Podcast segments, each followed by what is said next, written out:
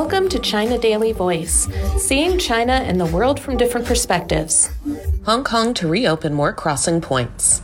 The Hong Kong Special Administrative Region will reopen four more border points, allowing a daily total of 60,000 Hong Kong residents to enter the Chinese mainland starting on Sunday, Chief Executive John Lee Ka-chiu said at a media briefing on Thursday.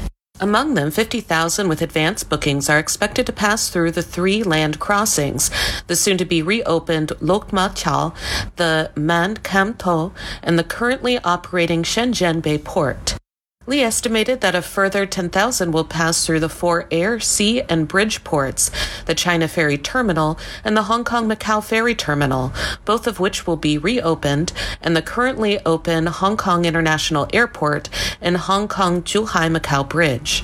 The government will control quotas at these entry points by managing the number of tickets available, with no requirement for booking in advance.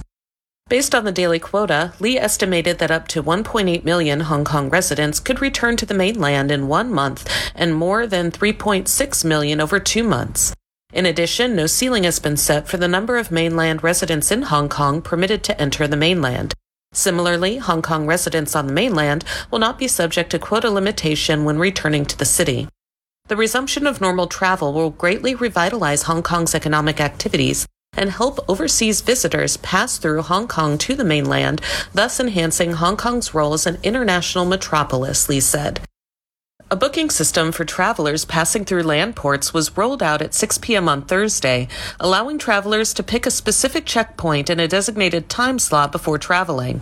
Those crossing via the four air, sea, and bridge ports can depart the city to enter the mainland as long as they have bus, ship, or airplane tickets. In the first phase, the system will provide booking services for the next eight weeks from Sunday to March 4th. The reservation system is on a first come, first served basis. Each applicant can make reservations for up to three companions. After the Chinese New Year, cross boundary students can return to Hong Kong daily to resume face to face classes in Hong Kong no advance booking is needed for students.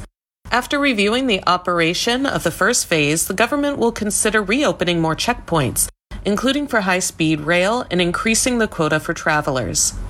Secretary for Transport and Logistics Lam Sai-hung said at the media briefing that the Hong Kong section of the high speed rail would resume service no later than January 15th due to the extra time needed by the rail operator to prepare and for employees to familiarize themselves with operations after a three year suspension of service. By then, passengers can take high speed trains from West Kowloon Station to not only Shenzhen North Station and Guangzhou South Station, but also Guangzhou East Station, Lam said.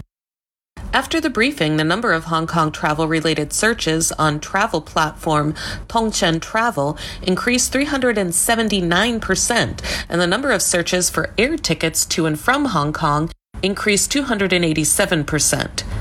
Dennis Ng Wang-pun, permanent honorary president of the Chinese Manufacturers Association of Hong Kong, said that the quota is enough for residents to return to their hometowns to celebrate Chinese New Year. That's all for today. This is Stephanie, and for more news and analysis, buy the paper.